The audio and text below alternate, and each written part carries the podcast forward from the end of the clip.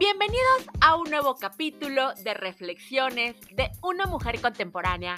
Yo soy Dayana Rodríguez, una escritora que le encanta compartir sobre sus reflexiones de la vida diaria. Estoy feliz de estar una semana más aquí contigo.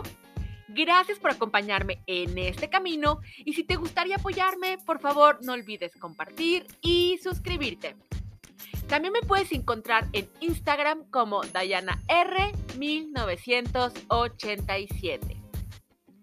Todos conocemos el importante personaje de la Catrina, pero ¿alguna vez te has preguntado cuál es su origen?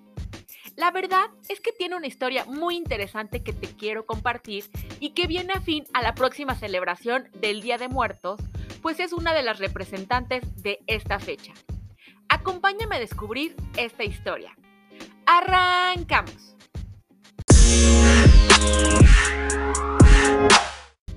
La Catrina es muy popular en nuestro país, pero fue el caricaturista e ilustrador José Guadalupe Posada en el año 1912 quien creó la antecesora de la Catrina, a la cual llamó la calavera garbancera.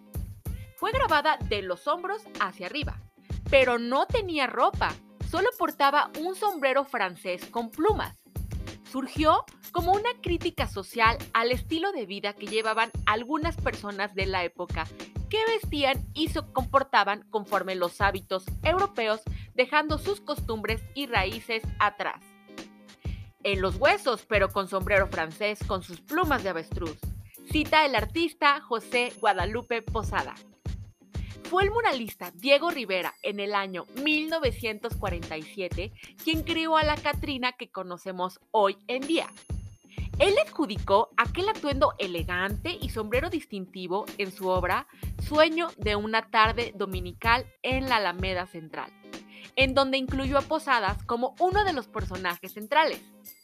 El maravilloso mural se encuentra actualmente en el Museo Mural Diego Rivera, localizado en el centro histórico de la Ciudad de México.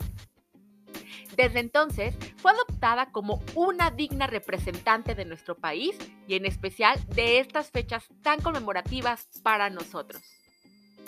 Es muy interesante cómo una sátira social traspasó las barreras del grabado para ser acogido en nuestra cultura Incluso llegan a replicarse en maravillosos disfraces que son portadas por muchas personas en el mundo. Me encantaría que me contaras si ya conocías esta historia. Gracias por escucharme y coincidir en este capítulo. Eso es todo por esta semana. Espero que te haya gustado o quizás conozcas a alguien que le puede llegar a interesar, así que por favor comparte y suscríbete, eso me ayudaría muchísimo para llegar a más personas con estas reflexiones que ya sabes me encantan hacer para ti. Espero que tengas un excelente fin de semana o una linda semana, depende del momento en que lo estés escuchando. Hasta la próxima.